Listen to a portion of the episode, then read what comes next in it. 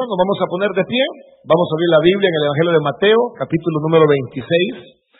Eh, para los que han estado un poquito más frecuentes, saben que estamos hablando de la tentación y hablamos del enemigo interno que, perdón, que es la propia concupiscencia. Ya hablamos bastante bien de ese tema, gracias a Dios, y lo ampliamos y lo explicamos. Ahora, me comprometí el domingo pasado en hablarles cómo vencer la tentación.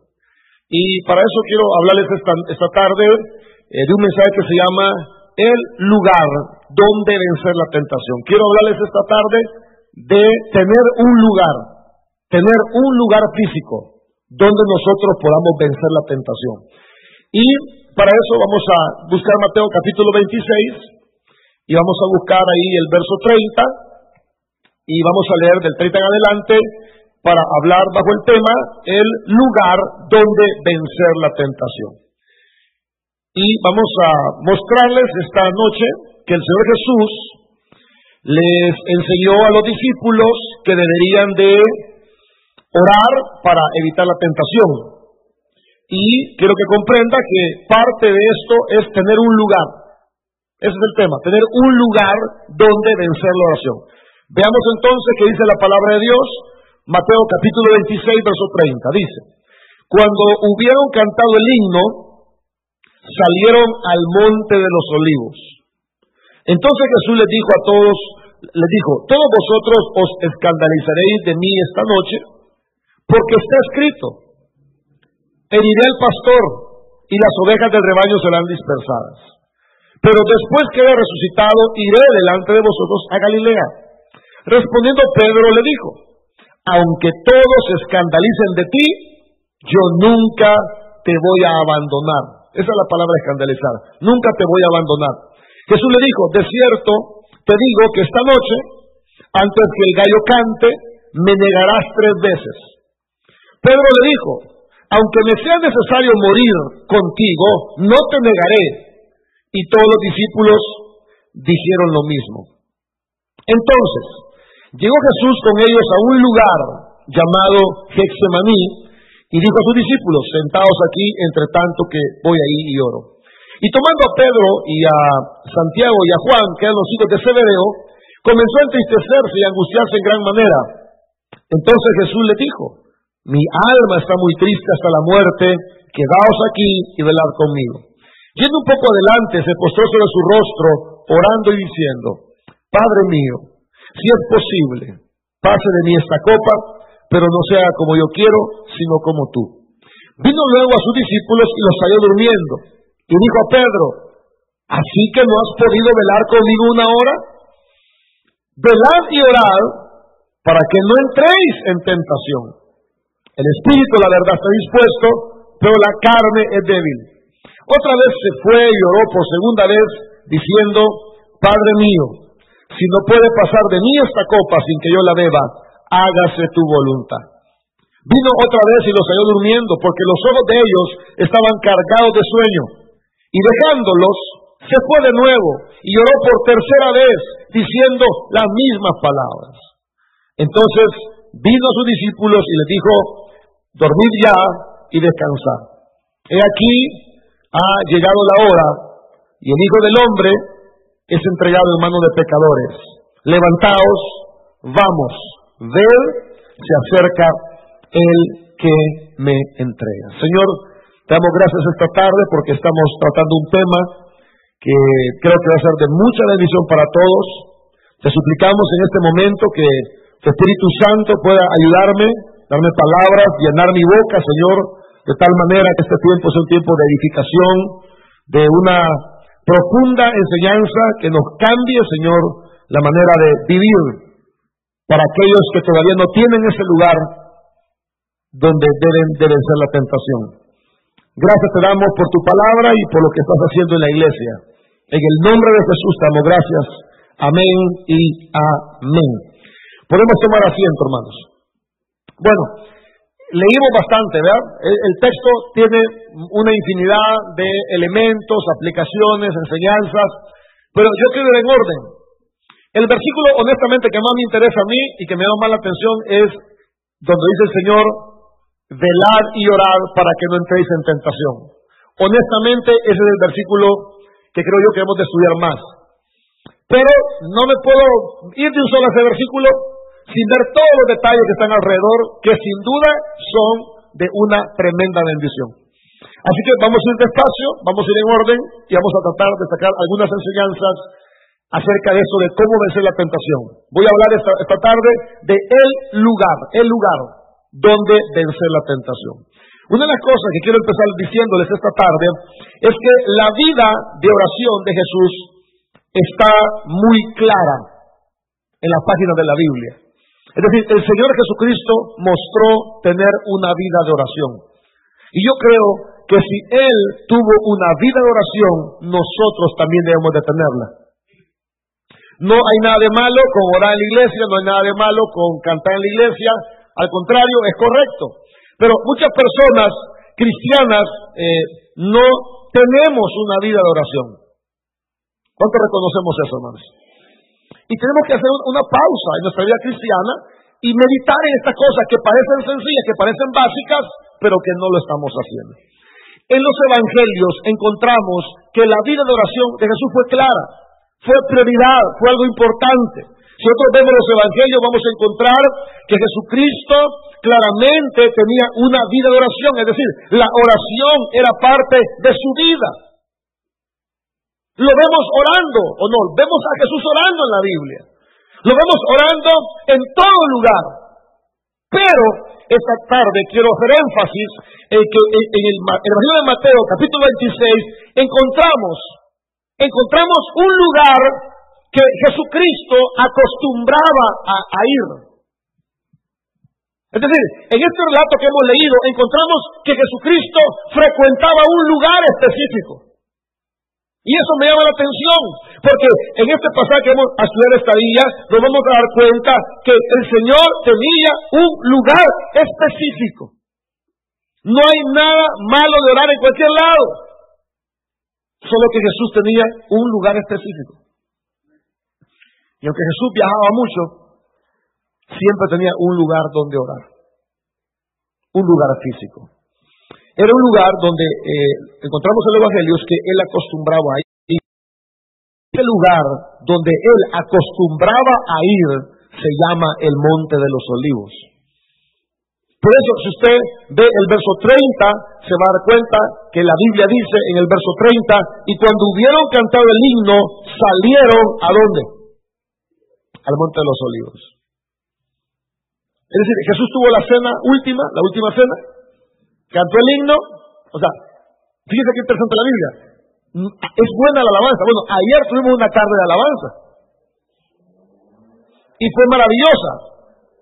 Pero la vida cristiana no se trata solo de cantar. Aunque cantar es bonito, ¿verdad? Yo no sé, pero hoy sentí muy, muy buena la alabanza. Sí, en serio. Fue de mucha bendición. Es maravilloso cantarle al Señor. Pero, pero, la vida cristiana no se trata solo de cantar. Nos gustan mucho los conciertos de música cristiana y son buenos, pero Jesús no solo cantó el himno, sino que Jesús se fue al monte de los olivos. Y si nosotros vemos eh, un poquito más adelante, para entrar un poquito en materia, ve al verso 36 y dice, entonces llegó Jesús con ellos a un lugar que se llama Hexemaní. Entonces, ¿qué pasa? ¿Es monte de los olivos o es Hexemaní? No, lo que sucede es esto, que había un monte que era un monte de olivos. Quiero decir, hermanos, que eh, tuve oportunidad de ir a, como usted sabe, tuve la oportunidad de ir a, España y en España conocí, eh, en la carretera hay eh, sembradillos de olivo. Yo nunca había visto eso. Entonces hay grandes parcelas, grandes territorios de tierra con unos arbolitos bien chiquitos. Entonces yo pregunté, ¿y qué son esos? Son las aceitunas, me dijeron. Entonces, había un monte donde habían aceitunas, donde había olivo. Y en ese monte había un lugar específico que se llamaba Hexemaní. Y yo quiero llevarlos esta tarde rápidamente algunos textos para que nos demos cuenta eh, acerca de este lugar donde el Señor enfrentó sus más grandes batallas. Porque el lugar del que les quiero hablar hoy es un lugar donde Jesús enfrentó su batalla, ¿o no? O sea, no era un lugar cualquiera, era un lugar donde el Señor enfrentó sus más grandes batallas. Y yo sé que usted tiene batallas porque todos tenemos batallas. Pero no se trata solo de tenerlas, se trata de un lugar, de tener un lugar donde enfrentarlas. Todos tenemos batallas, eso no es la diferencia, todo el mundo tiene batallas, aún los que no son cristianos tienen batallas. La diferencia entre los cristianos y los no cristianos es que los cristianos deberíamos tener un lugar donde vencer nuestras batallas. El Señor Jesús tenía un lugar donde enfrentó la gran batalla de ir a la cruz. Es un lugar donde el Señor mostró no solo que peleó la batalla, fue un lugar donde Dios rindió su voluntad. Donde el Señor rindió su voluntad. La Biblia dice, hermanos, que llevó a Pedro, llevó a los hijos de Zebedeo, que era Santiago y Juan, los llevó, hermanos, para que también lo acompañaran en oración. Lamentablemente usted sabe la historia, ¿verdad? Los discípulos, ¿qué pasó con los discípulos? Se durmieron. Voy a, hablar también de eso, de no dormirse en el lugar de oración, porque algunos dicen, este, yo tengo mi lugar de oración, ¿dónde es su oración? Cuando yo me rodillo en la cama, ay hermanos, pero con eso tan aguadito, y con olor a colcha, y usted está agarra de almohada para hablar, lo más seguro es que se va a quedar dormido. El Señor quiso, oiga eso, Él quiso que sus discípulos tomaran la costumbre de tener un lugar. Creo, creo yo que cada creyente que desea genuinamente, oiga decir, cada creyente que desea genuinamente vencer la tentación debe tener un lugar donde orar. Si de verdad usted quiere vencer, porque hay gente que dice, ay, yo quiero aprender inglés. Bueno, si de verdad quiere aprender inglés, YouTube a veces no es la mejor opción porque en YouTube usted hace su propio horario, a veces lo hace, a veces no. Si usted quiere aprender inglés de verdad, váyase a una academia y siéntese y tenga un maestro enfrente. Si de verdad quiere aprender. Si quiere aprender a cantar, hay un video en YouTube que dice, aprende a cantar en dos minutos. ¿A cuánto le gustan esos videos? A mí me llama la atención. Dos minutos para aprender a cantar. Y lo, y lo puse. Y era una trampa el, que estaba en el video dijo, yo puse ese título, dijo, para que usted me viera. Pero quiero decir algo, dijo el Señor, nadie aprende a cantar en dos minutos. Así que estos videos con estos títulos son, falsos, es un error, porque nadie aprende a cantar bien en dos minutos. Pero ¿a cuánto me gustan esos títulos? ¿Eh? Como el otro, ¿ah? Adelgace comiendo. ¿Eh? O sea, a veces como cristianos nos gusta venza la tentación sin necesidad de orar. Si yo, pongo el título a un sermón así, todo el mundo capaz lo mira. No, yo voy a hablar esta tarde que tenemos que tener un lugar donde vencer la tentación. Amén. Y todo cristiano que quiere vencer la tentación, que quiere vencer su carne, que quiere las cosas buenas y grandes, del Señor debe tener un lugar. Porque es una cosa, de intenciones no va a vivir usted. ¿Cuál era la intención de Pedro? ¿Cuál es la intención de Pedro? Pedro, este, me, vas a negar, pero, oh, no, no, no, está equivocado, Señor. Yo jamás te voy a negar. Es más, si tienen que matarme, pues que me maten. Pero yo no te voy a negar. ¿Sabe cómo se llama eso? Eso se llama buenas intenciones los cristianos estamos llenos de buenas intenciones. Y como el Pedro era un gran efusivo, los demás, los demás dijeron, nosotros también no te dejaremos. Entonces Jesús tuvo que recortar la barba a Pedro. Dijo, mira Pedro, le vas a negar hoy, antes que el gallo cante tres veces. O sea, la iglesia está llena de personas con buenas intenciones. Mire, yo no sé si soy hipócrita o qué, pero cuando alguien me cuenta algo de alguien, yo digo, sí, tiene ese defecto, pero es buena persona. O sea, la iglesia está llena de buenas personas, pero de buenas personas que terminan haciendo lo malo, porque solo tienen buenas intenciones. Yo sé que su intención no es, es no fallar a Dios, yo sé que esa es su intención, ¿verdad? ¿Ve que su intención es portarse bien? Bueno, déjenme desilusionarlo. Nadie vive de buenas intenciones. Tienes que tener un lugar donde vencer tu tentación. Pedro le dijo eso al Señor. Y Jesús le aclaró y le dijo, mira Pedro, el espíritu está dispuesto, pero tu naturaleza es débil. Entonces, el Señor tenía un lugar donde vencer su tentación. Vamos a ver un poquito de este lugar. Está aquí, ¿verdad, hermano? Bueno, vamos a ver este, eh, vamos a ver Lucas 21, 37. Lo primero que quiero decirles es que el Señor, después que enseñaba en el templo, se iba a su lugar donde vencer la tentación. Lucas, Mateo, Marcos, Lucas, capítulo 21, verso 37. Lucas 21, 37. Este es un lugar donde el Señor acostumbraba a ir después de estar en el templo. Eh, vamos a ver, Lucas 21, verso 37. ¿Ya lo tienen ustedes? Aunque ustedes son rápidos, hermanos. O yo soy lento. O las dos cosas. ¿Qué dice? Y enseñaba de día en el templo y de noche saliendo, ¿qué dice la Biblia? Estaba en el monte que se llamaba qué? ¿Puede, ver? puede ver que era un lugar donde el Señor tenía para vencer la tentación o para orar. ¿Sabe qué dice la Biblia? El Señor enseñaba de día, él enseñaba en el templo y enseñaba y predicaba, pero cuando el día terminaba, él se iba a ese lugar de oración. Yo no sé cuántos después del culto este tienen un tiempo de oración. ¿Cuántos después del, domingo tienen un tiempo de oración? Honestamente, la no tenga miedo. Aunque sean cinco minutos, pero tienen un tiempo de oración. Vale.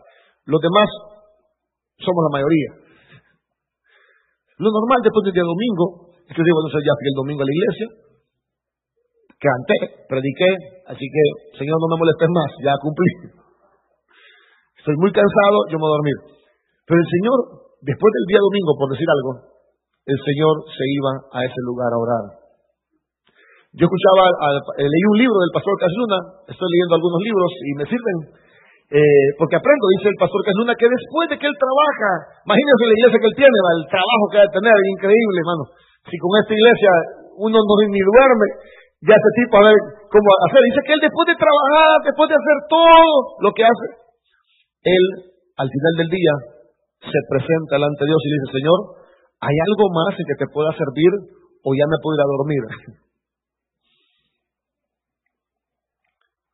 y él toma como ejemplo aquella ilustración de aquel siervo que venía de, estar en el campo y cuando llega a la casa, el dueño le dice, sírveme de comer. Es decir, el hombre venía del campo, venía cansado, fatigado, pero cuando llega a, su lugar, el, patrón le dice, dame de comer. Dice el pastor Casluna que él, eh, después de todo el día de trabajo, él se pone delante de él y dice, Señor, ¿hay algo más que te pueda servir? ¿Hay algo más que pueda hacer por ti? El Señor Jesucristo también se iba después del día. Yo sé que el día es cansado, ¿verdad que el día es muy cansado? ¿Verdad que no queremos orar en la noche? ¿Cuántos no queremos orar en la noche? ¿Cuántos caemos como que somos una piedra, hermano? ¿Cuántos ya tienen sueño? ¿Ves que no queremos orar en la noche? ¿Ves que lo que menos queremos es orar? Quizás queremos ver una película, quizás queremos ver un, una, hasta una novela, quizá alguna hermana que no se ha convertido.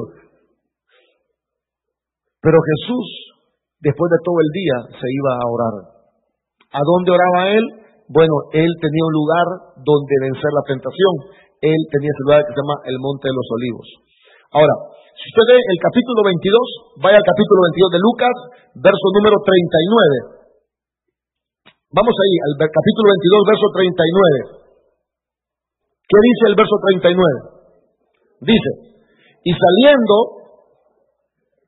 se fue, esta palabra es importante, porque, por eso es importante comparar los evangelios, porque en Mateo no me dice esto, pero Lucas sí me lo dice. Y saliendo se fue, ¿qué dice ahí hermanos? Como solía, ¿a dónde? ¿Qué, qué, nos dice esa palabra? ¿Cómo solía? ¿Qué significa eso? Ah, espérate, vamos en orden, que todos quieren opinar hoy.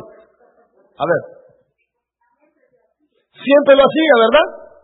¿Estamos de acuerdo con eso? Sí. O sea que el Señor siempre iba.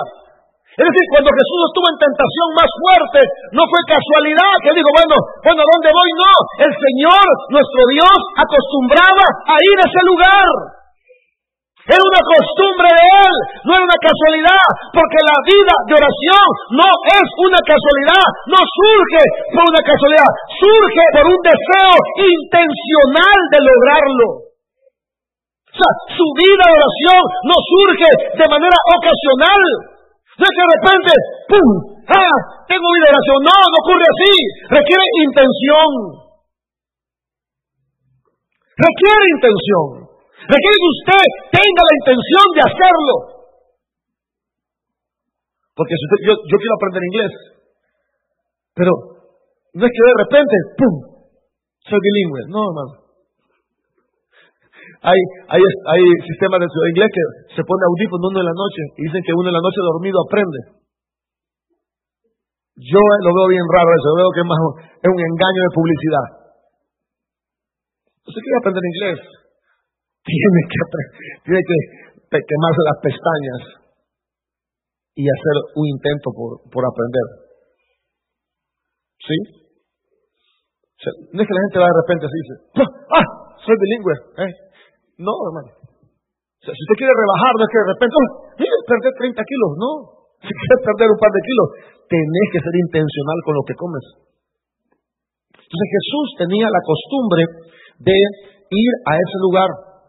Es decir, él acostumbraba ir después del día de trabajo a ese lugar. Él era su costumbre. Sí, el Señor iba a ese lugar.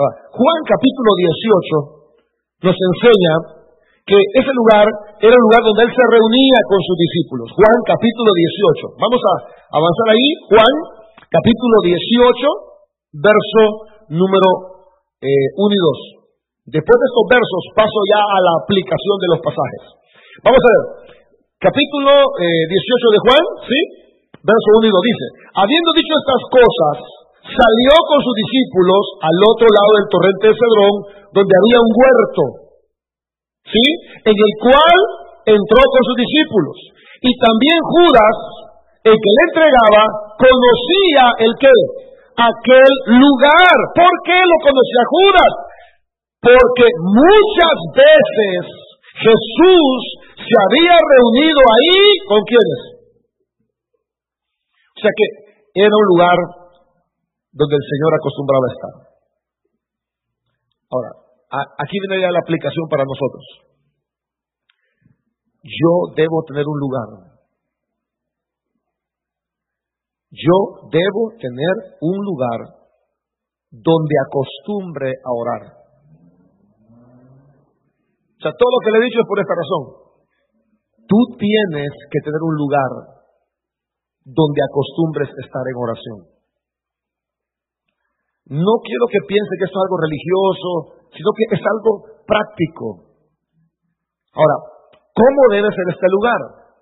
Bueno, en primer lugar, debe ser un lugar donde tú acostumbras a hacerlo.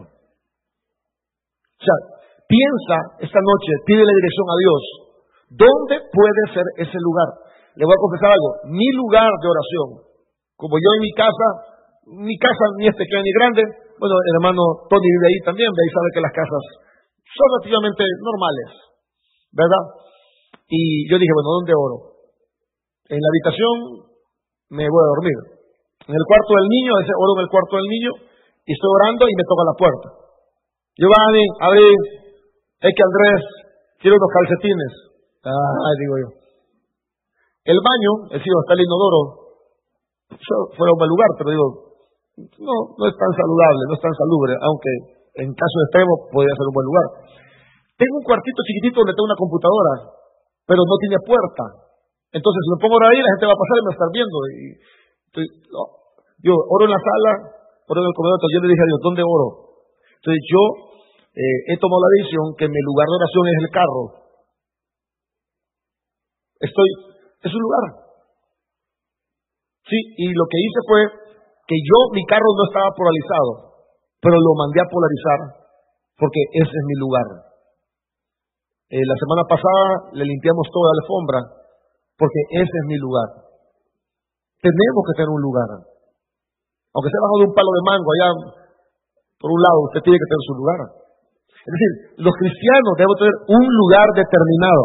Es un lugar donde usted pueda ir en la noche, por ejemplo, o pueda ir muy temprano. Jesús iba de noche a orar, iba muy temprano a orar. Tienes un lugar donde tú puedas ir frecuentemente. ¿Sabe que lo que hago yo es que agarro mi carro después del almuerzo, me voy a mi colonia, me parqueo bajo de un palo, subo los vídeos, pongo el aire y ahí empiezo a orar. Ese es mi lugar de oración. Ahora, si usted no tiene carro, no diga, ah, sí, porque el pastor tiene carro. Espere, hermano, espere. O sea, si usted busca el lugar, usted lo va a encontrar. Sí, porque excusas sobran, ¿verdad? Si usted quiere un lugar, lo va a encontrar. Yo le doy mi ejemplo. Ahora, este lugar debe ser un lugar donde tú debes ir después de tus actividades. Podría ser que vayas en la noche, puede ser que vayas en el día, podría ser que vayas a la mitad del día, como lo hago yo. Es un lugar donde no tengas distracciones. Probablemente por eso Jesús escogió un monte, porque ahí nadie lo iba a molestar y él no se iba a distraer. Lo que pasa es que si usted ora, digamos, en el comedor, usted empieza a ver el salero, a ver las servilletas, se acuerda que faltan huevos, o sea, empieza usted a distraerse. ¿O no se distrae usted? ¿Para que nos distraemos fácilmente? Entonces, tiene que ser un lugar donde tú ores siempre, un lugar donde tú no te distraigas, un lugar donde usted pueda estar solo. Debe ser un lugar que no te incite al sueño. Mire, si usted, le, si usted de rodillas se duerme, no ore de rodillas, hermano. Si usted sentado se duerme, no ore sentado, hermano. Si usted parado se duerme, que Dios le ayude. O no se incite al sueño. Porque hay, algunos que agarramos la, la almohada. Ay, hermano, eso huele que vas a caer doblado. Algunos ponemos música suave, ya te estás arrullando tú solo. O sea, debe ser un lugar donde no te incite al sueño, debe ser un lugar donde tú hagas un esfuerzo por orar. ¿Qué dijo el Señor? Velar y orar. ¿Se acuerda que dijo el Señor eso? ¿Qué significa velar? Están despiertos. Y si a ti te mantiene despierto, estás de pie, ora de pie. Si a ti te mantiene despierto, hablar fuerte, pues habla fuerte. Si a ti te mantiene despierto una alabanza, pues canta esa alabanza. La idea es que estés despierto. Porque uno de los grandes problemas que tenemos todos los seres humanos es que cuando oramos nos da sueño. ¿O no? Pero es, por una película y se nos da el sueño, ¿verdad? Pero es orar y nos da sueño. Sí, es normal. Es normal porque las cosas del espíritu tienen una batalla en contra la carne. El espíritu está dispuesto, pero la carne es débil. Tú tienes que saber que eres débil. Necesitas estar en un lugar donde puedas estar despierto. Un lugar donde tú puedas expresarte abiertamente con Dios. Porque uno está orando y tiene miedo que la mujer esté oyendo. Tiene que ser un lugar donde tú te puedas expresar.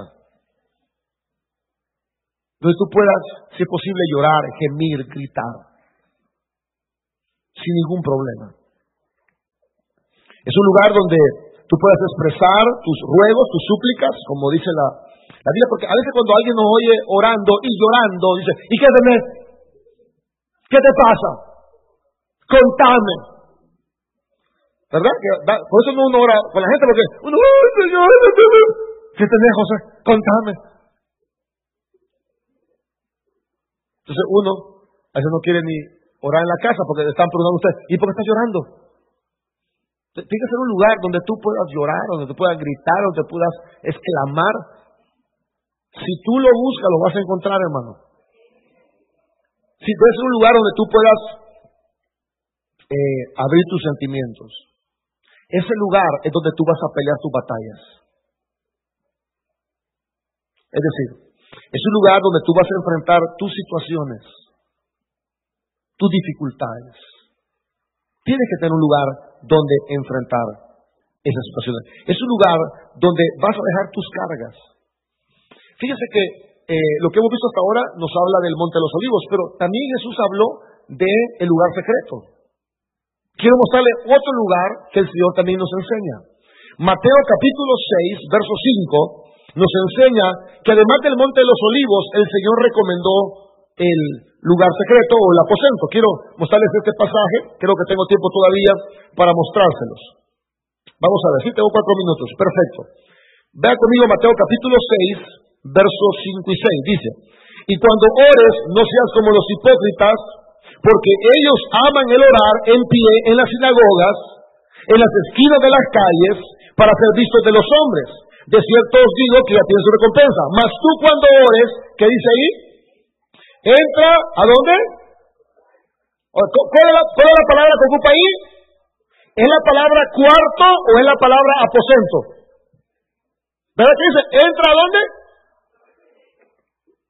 Quiero decirles, hermanos, que eh, muchos de nosotros hemos creído que Jesús está diciendo, bueno, este, si tú quieres orar, vete a tu cuarto y sea la puerta. Esa es la interpretación. Pero la Biblia no dice entra a tu cuarto, dice entra a tu aposento. Y quiero aclarar esta idea. Una de las cosas que me llama la atención de este pasaje es que la palabra aposento, que siempre hemos leído como, o hemos interpretado como el cuarto, inclusive algunos creen que el aposento puede ser el baño, la palabra aposento realmente significa la bodega de almacenaje. Y en el tiempo bíblico lo que pasaba era esto, que en las casas había como una especie de plafón y ahí guardaban las cosas. Ahí guardaban el grano, el maíz. Ahí fue donde Raab la ramera escondió a los espías. Y lo que está diciendo el Señor es esto. Tú debes de tener un lugar solitario donde no te molesten, un lugar donde tú te puedas expresar con Dios. Entra en tu aposento. El aposento no es el cuarto, no en este pasaje. Es más, los que, los que están aquí estudiando teología saben que las casas del Nuevo Testamento eh, un solo cuarto, o sea, eso es la división y todo eso es moderno. Antes todo el mundo dormía en un solo. Bueno, ¿qué es antes? Hoy pasa eso, hermano. Vaya, vaya a algún lugar y es un gran cuadrado y están durmiendo todos. Lo que hacen es poner cortinas y eso es todo. en el tiempo bíblico no hay tal cosa que mi cuarto, yo cierro mi puerta. ¿Qué puerta? Pero sí en el techo. Bueno, hoy tengo revelación ahorita. El techo puede ser un buen lugar donde tú ores. ¿Cuántos se subieron al techo cuando eran chiquitos? Bueno, vuelvan al techo, hermanos. ¿Sí? ¿Por qué no? Claro, no, intentes esto al mediodía, por favor. Pero tú puedes decirle, mi amor, me voy al techo. la, la, esposa va a creer que usted quiere huir. Dice, mi amor, quiero tener tiempo con Dios, me voy al techo. Es un buen lugar. Más si usted tiene un plafón Ahora, si pesa mucho, no se suba al techo. No queremos accidentes. Entra a tu aposento es, súbete al techo. Esa es la palabra, aposento. Lo que estaba diciendo el Señor es que tenemos que tener un lugar donde no nos vean. Un lugar donde difícilmente nos encuentren. Yo por eso bajó mi carro, porque nada, yo, yo me quedaba aquí, mira, orando, me quedaba ahí arriba. De repente, tan, tan, tan, mire, pastor, yo sé que está orando, pero mire, se dice que, ay. A veces me iba por allá a la escuela bíblica 2, y aquí no me van a encontrar deseo. A ratito, mire, pastor, perdóneme, yo sé que está ocupado, pero, ay. Bueno, mandé a hacer un rótulo que decía oración, y lo ponía para que te diera que estaba orando. Pam, pam, pam, pam. Hermano, que no ve el rótulo. Sí, pastor, pero mire que es su esposa que lo llama. Bueno, está bien. Hoy me pierdo, hermano. Agarro mi carro y me pierdo. Para que nadie me tan, tan, tan, tan. Entonces lo hago por mi bien. Yo necesito estar a solas con el Señor. Y no solo yo, usted también necesita estar a solas con el Señor. Usted debe tener un lugar donde vencer su tentación. Este lugar es un lugar donde difícilmente te encuentren, es un, lugar donde, donde estar seguro de que no estás buscando impresionar a nadie. ¿Sabe qué pasa con las oraciones en público? Que, que nos ponemos muy oradores en público, ¿verdad? ¿Sí? Si yo lo llamo a usted a orar aquí, yo le aseguro que le sale una oración maravillosa, hermano. Señor, estamos gracias. Lo pongo a orar en secreto. ¿A cuánto nos cuesta orar en secreto? A mí me cuesta un mundo. Mire, yo aquí soy bueno para orar. Me llega. Siento la unción, pero estoy solo. Mira. Pero ese lugar secreto es un lugar donde tú tienes que cultivar eh, tu sinceridad. Es un lugar donde tienes que cultivar el ser honesto. Este lugar secreto es un lugar donde tú estás seguro que no buscas impresionar a nadie. Hello. O sea, usted tiene que tener un lugar donde usted sea usted. Tiene que tener ese lugar. Donde usted se desnude, donde usted sea usted y hable con sus propias palabras. Sí, es un lugar donde eh, no estemos preocupados por el prestigio. ¿Verdad que hay cosas que no podemos decirlas en público, hermanos? Porque hay que leer para llevar pescado, ¿verdad? Pues ese lugar te va a servir para sacar tus más bajos instintos y ponerlos delante de Dios y decirle, Señor, perdóname por esto. Así que, hermanos, esta noche quiero decirles que si de verdad usted quiere un lugar secreto para orar, lo va a encontrar. Y yo le sugiero que tenga uno. Y probablemente, mientras yo hablaba, Dios le puso un lugar donde usted puede orar. Yo no tenía uno, le pregunté al Señor, Dios me dio uno. Si usted se lo pide, se lo va a dar. Pero necesita tenerlo, hermanos. Esto no es un juego. Esto no es un mensaje solo para adormecer las conciencias o para que ustedes sientan bien. Esto es un mensaje de urgencia. Tiene que tener un lugar. Y le aseguro algo, si usted tiene un lugar, usted va a poder vencer la tentación. Démosle un fuerte aplauso al Señor. Señor, te damos gracias esta tarde por tu palabra, porque nos enseñaste, Señor, que ese monte de los olivos, ese lugar llamado, llamado Hexemaní, no era un lugar de casualidad, no era un lugar donde eh, fue una casualidad, sino tú estabas ahí siempre. Ibas de noche, ibas de día, un lugar solitario, un lugar apartado de las distracciones, un lugar donde el Señor fue en su peor batalla, donde el Señor le pidió a su padre que pasara esa situación, pero que si no se podía, fue un lugar donde el Señor rindió su voluntad. Tú tienes que tener ese lugar. Y Dios quiera que lo tengas y que estés ahí esta noche, donde nadie te mira, donde no buscas impresionar a nadie, donde no buscas prestigio, donde lo único que buscas es estar con Dios. Si tú estás siendo tentado, si estás siendo tentada, necesitas ese lugar urgentemente. Si te sientes con cargas muy pesadas, si te sientes desanimado, si te sientes derrotado, si has sentido celos o envidia por el progreso de alguien más, si has estado llevando una vida donde quieres ser otra persona y no quieres ser lo que Dios quiere que tú seas, necesitas ese lugar. Si tienes un problema con tu esposa, necesitas un lugar de oración. Si tienes un hijo que está en rebelión, necesitas un lugar de oración. Y eso no va a ocurrir por una casualidad. Tú tienes que buscar ese lugar y decirle cada día, cada noche, cada mañana, cada mediodía, decirle, aquí estoy en este lugar, estoy solo, estoy sin distracciones y he venido a buscarte. Ayúdanos, Señor, a tener ese lugar, el lugar donde yo voy a vencer la tentación. Y si usted está aquí esta noche pero no conoce a Jesús, no le ha recibido todavía, no le ha entregado su vida a Él. Yo quiero invitarlo esta noche a que le entregue su corazón al Señor, que le entregue su vida al Señor. Se verá una persona que dice, pastor, yo estoy aquí, pero no le he entregado mi corazón al Señor, no le he entregado mi vida al Señor. Yo quiero invitarlo esta noche a que le entregue su corazón. Habrá una persona que dice, yo le quiero entregar mi vida al Señor. Solo levante su mano si usted quiere. Hay un consejero que lo va a ayudar. Hay un consejero que le va a auxiliar. ¿Habrá una persona hoy? ¿Habrá alguien que dice, pastor, yo quiero entregar mi vida al Señor? Habrá alguien que dice, Señor, yo quiero entregar mi vida al Señor. Habrá una persona. No tenga miedo. No tenga miedo, estamos en confianza. Si usted no tiene a Cristo, pues ha venido con ese propósito.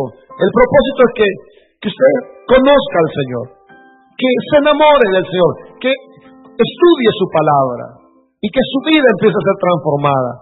Habrá una persona que dice, yo le quiero entregar mi vida al Señor. Si no lo hay, Señor, te damos gracias por que aquí todos somos cristianos entonces. Gracias por la vida de mis hermanos y mis hermanas. Yo te ruego que mis hermanos tengan ese lugar, que tú les indiques y que no desistan, que aquellos que habían dejado de tener su lugar lo volvamos a retomar esta noche.